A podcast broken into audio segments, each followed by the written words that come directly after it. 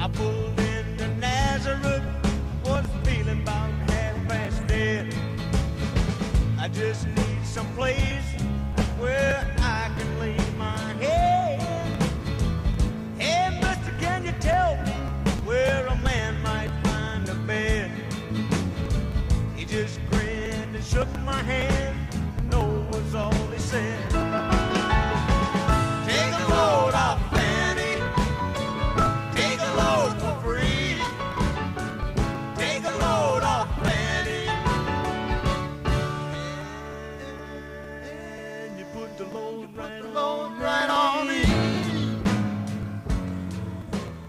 Bueno, pues eh, probablemente esta sea una buena forma de empezar la mañana para la invitada que tenemos eh, aquí, a Hanna Yalul eh, Muro, que hay que decir también eh, el apellido de las madres. Hanna, muy buenos días. Hola, muy buenos días. Sí, me encanta que digas el apellido de mi madre. Me encanta, porque soy muy muro y muy muro también. Hanna Yalul Muro, de padre libanés y madre aragonesa. eh, doctora, bueno, sujétense en los asientos, vamos a despegar. ¿eh? Doctora en Relaciones Internacionales, ha sido el último año secretaria de Estado de Migraciones, habla cuatro idiomas, experta en terrorismo internacional y ahora, para Guinda del Pastel, es la número dos en la lista de Ángel Gabilondo. Bueno, pues eh, estamos delante de, de una persona preparadísima, trabajadora, culta, capaz de leer literatura en cuatro idiomas. Bueno, no sé, sin palabras, Hanna. Muchas gracias, muchas gracias por la introducción, es muy generosa. Me gustaría matizar una cosa. Se dice que hablo cuatro idiomas, en realidad hablo tres bien y uno regular. O sea que yo diría que hablo tres idiomas bien, pero- Hay un es dicho- más exacto. Hay un dicho que seguramente lo conozcas que dice, bueno, yo no sé hablar ningún idioma, pero me sé callar en nueve. ¿no? Es, eh, igualmente útil. También eh, Hanna Yalul es la encargada, junto a la eurodiputada Lina Galvez, de preparar la ponencia marco para el 40 Congreso que los socialistas van a celebrar en apenas seis meses, eh, a, mediados de octubre. No es demasiado trabajo, Hanna. No, no, no eh, se ha metido de repente en un huerto donde está floreciendo todo y es enorme. Bueno, si hablamos de huerto me encanta, porque mis padres tienen uno y a mí los huertos me fascinan, y más si florecen cosas. Prueba la fuerza ¿no? de la naturaleza. Eh, no, estoy, estoy encantada, creo que es un privilegio, un honor y bueno, es un compromiso que asumo eh, muy, muy contenta y me siento muy honrada por ello. ¿no? Eso indica que, bueno, pues que se confía en mi capacidad y, y haré todo lo posible para que así sea. Tengo que, hay, que trabajar y demostrar que se está a la altura y yo espero, espero estarlo. Insisto en que te damos la bienvenida y, nos gustaría, nos gustaría a todos los que te oímos, ¿cómo, cómo consigues conciliar? Porque, bueno, anteriormente en esto, que ahora hablaremos de ello, has estado en otra situación, igualmente a nivel de horarios y a nivel de exigencia dura, pero ahora no es menos. Entonces, ¿cómo se concilia? Hombre, yo es que no utilizaría el término conciliar porque no, no existe la conciliación. Eh, es muy difícil, para las mamis españolas la conciliación es muy difícil, es algo en lo que tenemos que trabajar en profundidad. Pero bueno, yo eh, puedo permitirme trabajar así porque tengo un, un marido maravilloso que se queda en casa con, con los niños. Entonces, bueno, está, mi marido está muy pendiente. Entonces, bueno, nos dividimos las tareas y no sería imposible. También me han dicho que duermes poco, no sé si tiene que ver. ¿eh? Pues sí, sí, tan chivazo. sí duermo poco, sí. Eh, Ana, ¿qué dicen los niños cuando te ven por la televisión? Ay, son tan graciosos. Has, has pasado de ser una persona pseudoanónima ¿no? o anónima a de repente eh, una maratón de televisiones, de radios, de entrevistas, Bueno, pues... eh, de estar mucho en la calle además. ¿no? Sí, sí. No, no les importa mucho, quiero decir, no le da mucha importancia y a mí eso me gusta. Eh, me gusta que no le dé mucha importancia, pero si me dicen, mami, eres famosa porque te hemos visto en la tele. Pero bueno, al segundo se les pasa. Están, están nada muy graciosa, no le dan mucha importancia, lo Lo cual es bueno. normalizan. todo, Sí, ¿no? sí, La mamá es- está- están comiendo y mamá está en la tele y es la cosa más normal del mundo. Sí, ¿no? o se directamente miran y vuelven al iPad. Entonces digo, madre mía. No sabemos qué es peor. Pero ¿no? no sabemos qué es peor. Pero sí, el hecho de que no le den tanta importancia me, me gusta, me parece que es bueno. Hace poco ha dejado de ser secretaria para las migraciones, ¿no? ¿Ya es definitivo o todavía está compaginando? No, no, yo Fui, dejé de ser secretaria de Estado de Migraciones el día 30 porque era la fecha tope para poder presentarme como candidata a la Comunidad de Madrid. ¿Y qué es mejor, ser secretaria de Migraciones o candidata a la Comunidad de Madrid? ¿Qué es mejor o qué es más duro? Duro es cuando tienes una responsabilidad y quieres siempre hacerlo lo mejor posible, todo se presenta como algo duro porque es un challenge, es un reto que siempre quieres superar y hacerlo mejor. O sea, eso va también con, cómo es cada uno, con la autoexigencia que tiene cada persona, ¿no? Eh, pero bueno, el año pasado, de que el año pasado, como bien sabéis, hubo una, empezaba, comenzó la pandemia, eh, comenzó la crisis también migratoria en Canarias, llegaron 23.000 personas, no fue fácil. Creo que el gobierno de España dio una respuesta bastante solvente, creando pues centros propios. Eh, creo que se hizo una gestión bastante bastante eficaz y bueno los hechos lo demuestran porque ahora ya pues está casi todo el mundo en instalaciones propias del gobierno en Canarias y se hizo una evaluación eh, del sistema de acogida con la Agencia Europea de Asilo y bueno eh, bastantes instrucciones importantes como la de dar permiso de trabajo a los menos no acompañados que tenían eh, residencias no lucrativas, etcétera. Se han hecho muchas cosas. Y eso es importante. Ahora hay otro secretario de Estado que, eh, que también es una persona, no lo digo por mí, ¿no? pero es una, eh, porque parece que está hablando de mi persona, no. Yo, el gobierno dio una respuesta que además también trabajando con otros ministerios, que fue eficaz y ahora tenemos un secretario de Estado de Migraciones que, que, es una persona que yo creo que va a hacer un trabajo extraordinario al frente de la Secretaría. Y bueno, pues pasar de ahí a la comunidad pues es un cambio importante. Eh, no de horarios hasta ahora, pero sí el, el, marco cambia. O sea, estar ahora mismo lo estamos en campaña y, aquí pues hay, que trabajar muy duro para demostrarle a los madrileños que hay que hacerlo por Madrid, el cambio es necesario y que tenemos que trabajar muy duro para, para, que, pues, para que se haga vacunación, para que los jóvenes tengan derecho a vivienda. Eh, para que se ayudas a las empresas, eh, ayudas directas a autónomos, tantas cosas que hace falta en, en, Madrid y que no hay con el gobierno de Ayuso. ¿Qué es lo primero que haría el PSOE si sale elegido en estas elecciones del 4 de mayo? Bueno, dos preguntas. ¿Qué es lo primero que haría? ¿Qué es lo primero a lo que se, se enfrentaría? Y si hay algún, algún plan especial para la zona sur de Madrid. Pues sí, hay un, hay un plan que un plan de choque que le llamamos nosotros, es lo, más importante, bueno, todo es importante, ¿no? La Comunidad de Madrid, porque la economía ha bajado un 10,5 del PIB, ha bajado, ha caído el PIB un 10,5 y esas cosas no se comentan, por lo tanto la economía en Madrid no va bien con, con la señora Ayuso y además es la tercera comunidad eh, con más paro, más de 500.000 personas según la última EPA.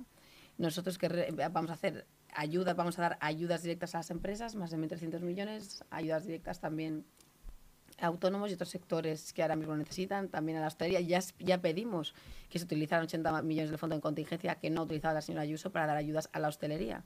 Eh, queremos hacer un plan importante también para, para la vivienda, construir más de eh, 1.500 viviendas en dos años, 15.000 viviendas, perdona, en dos años y abaratar el precio del alquiler para que sea eh, para que los chicos puedan acceder y sobre todo y lo más importante, prohibir que la vivienda pública eh, se, se venda a fondos buitre. La vivienda pública tiene que destinarse a vivienda social 100%. Vamos a trabajar en políticas feministas. Si ganan las elecciones, Ángel Gabilondo hará un gobierno paritario, la primera ley de igualdad de la Comunidad de Madrid, eh, medidas muy fuertes y eficaces contra la violencia de género. Pues bueno, nosotros estamos ahí sobre todo, sobre todo, reforzar la sanidad pública y, la, atención primaria, que es fundamental. Mi compañera Almudena Jiménez quería hacerte una pregunta, Hanna.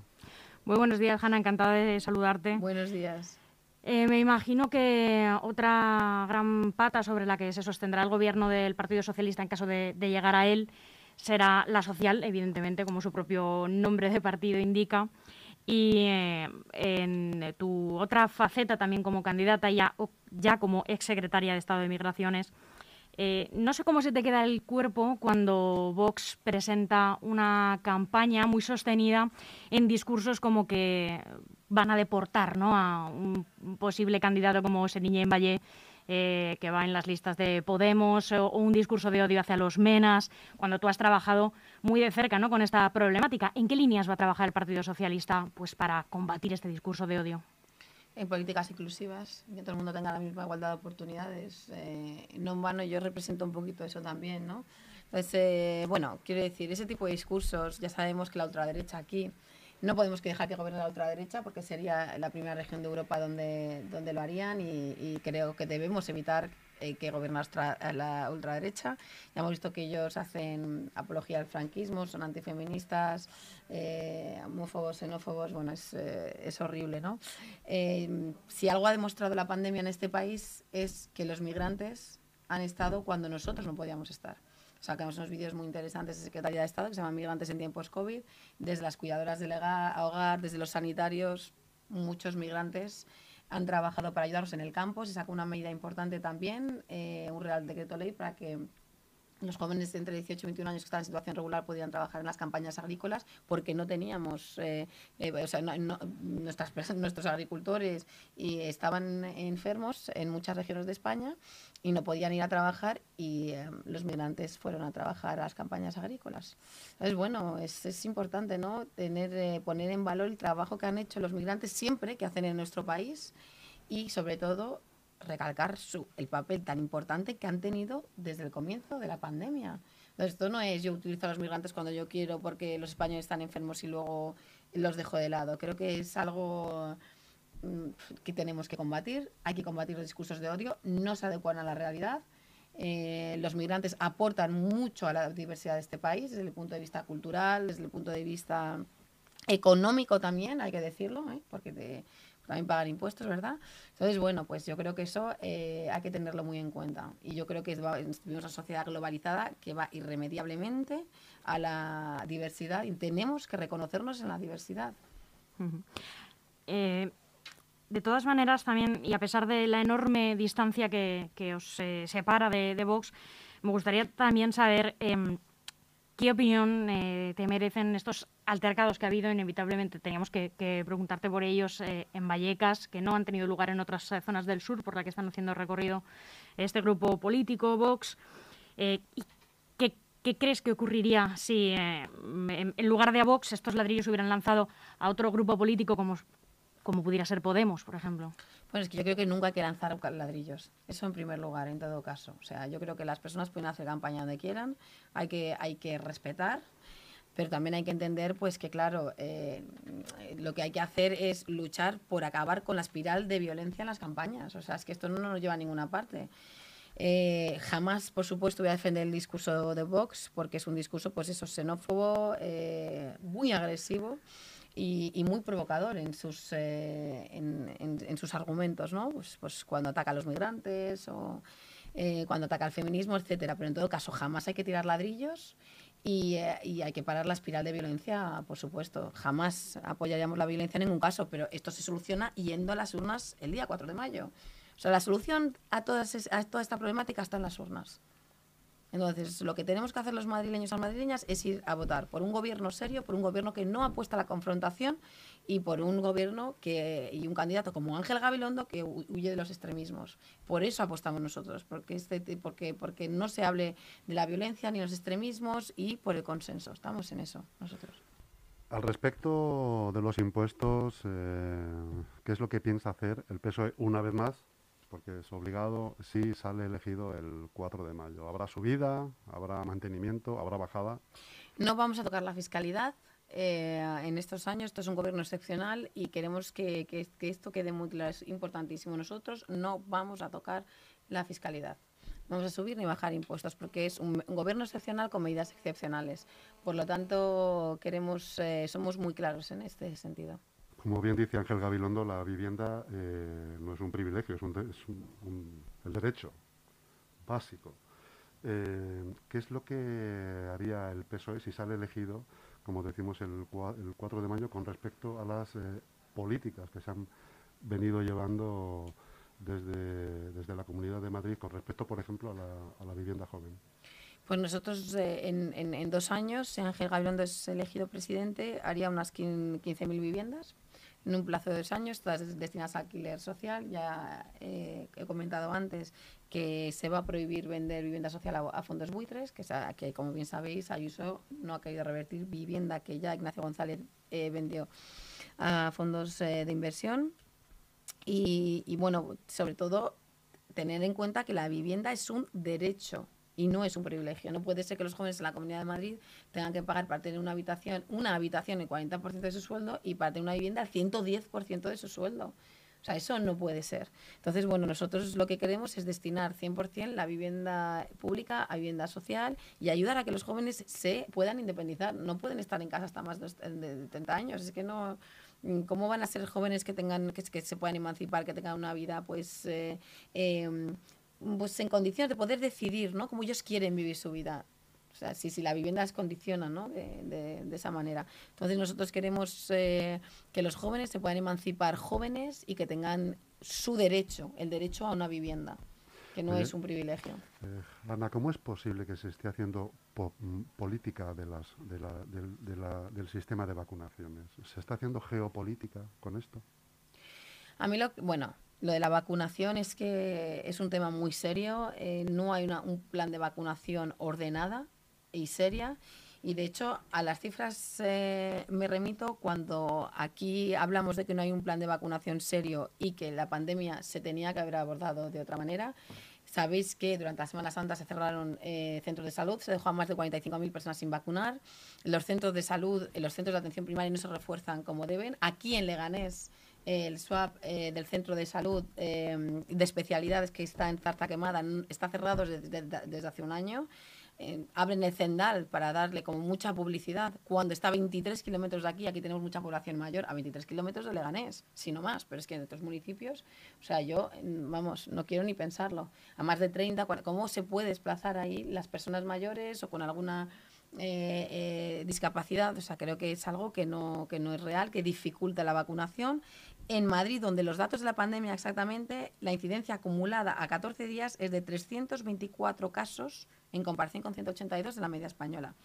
Donde la ocupación de UCI COVID es el, COVID es el 39,3 en comparación con el 20,5 del resto de España.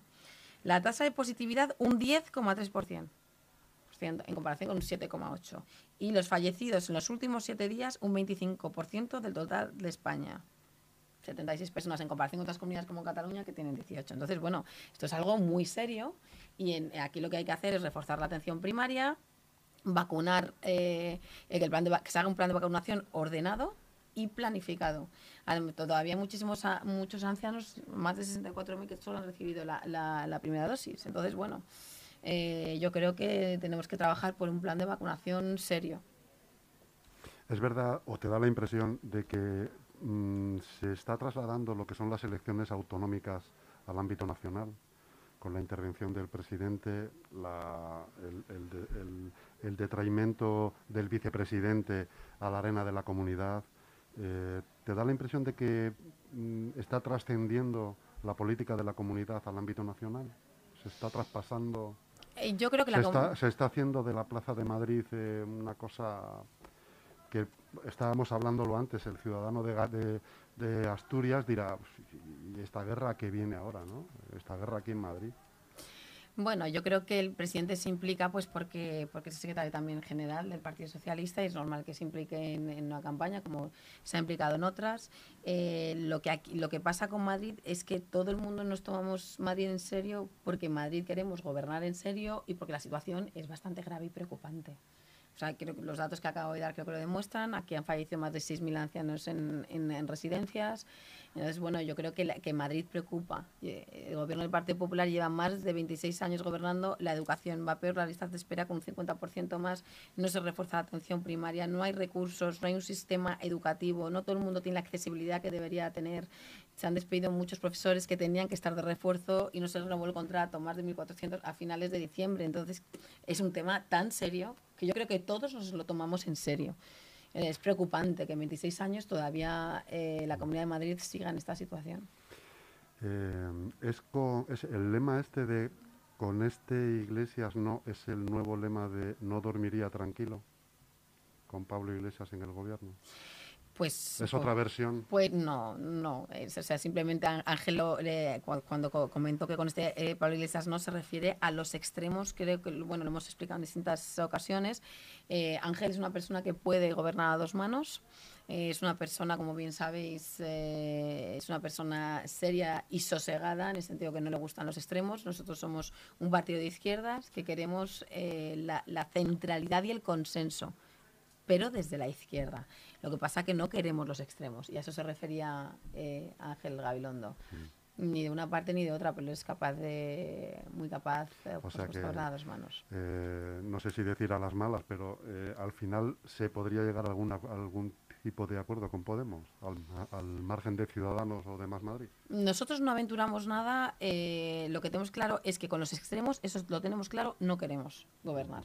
Y aventurar eh, cosas, como yo siempre digo, hablar de futuribles cuando las urnas son las que hablan, es que eh, muchas veces nosotros queremos que sucedan cosas y luego las urnas nos dan sorpresas. Creo- confiamos en que los ciudadanos y las ciudadanas vayan el, el 4 de mayo, o sea, que, que todos los votos progresistas estén en las urnas el 4 de mayo. ¿Qué opinas de las encuestas que están saliendo? ¿Las, ¿Las vas siguiendo o realmente bueno las pasas un poco por alto por eso mismo? Porque al final de aquí al 4 puede dar todo un giro, ¿no? Sigo algunas, sigo algunas, pero bueno, yo siempre creo que el resultado final es lo que cuenta y muchas veces pues nos ponen en una situación, o sea, no, no creo que deberíamos preocuparnos en, es- en exceso, porque lo que tenemos que hacer nosotros es concentrarnos en la campaña, eh, que los ciudadanos y las ciudadanas de Madrid eh, sean conscientes ¿no? de la necesidad que tiene Madrid de un cambio, hay que hacerlo por Madrid. Hay que hacerlo por eh, los madrileños, las madrileñas, por un gobierno sensato y serio, pues por todas las cuestiones que las que hemos estado hablando, una vacunación ordenada, eh, la vivienda, un gobierno paritario, eh, acaba de aprobar el gobierno la ley de mm, cambio climático, como bien sabéis, nosotros vamos a trabajar también mucho en esos temas en la Comunidad de Madrid porque no hay ningún plan, la contaminación es horrible, los fallecidos por contaminación también. Entonces, bueno, nosotros estamos en eso y las urnas, pues, eh, a- hablarán. Lo importante es que se vaya a, votar, o sea, que se movilice, sobre todo los sectores de, la gente joven, que, eh, que es por Madrid. Como he dicho, ¿no? Es, es, es importante, necesitamos un cambio y creo que los, los datos que he comentado demuestran la necesidad eh, palmaria de un, de un cambio, ¿no? Hanna Yalul, ha sido un placer para nosotros tenerte aquí. Eh, nos encanta que, aunque sea por hoy solamente, juegas en casa.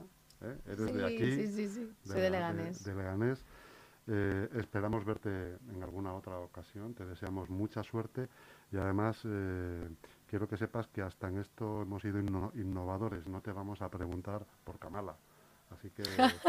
eh, eh, Pero me habéis puesto de banda, ¿eh? Eso ha sido un buen detalle, eso ha sido un buen detalle. muchísimas me gracias encantan. por tu tiempo, Hanna, y lo dicho, mucha suerte. Muchas gracias, muchas gracias.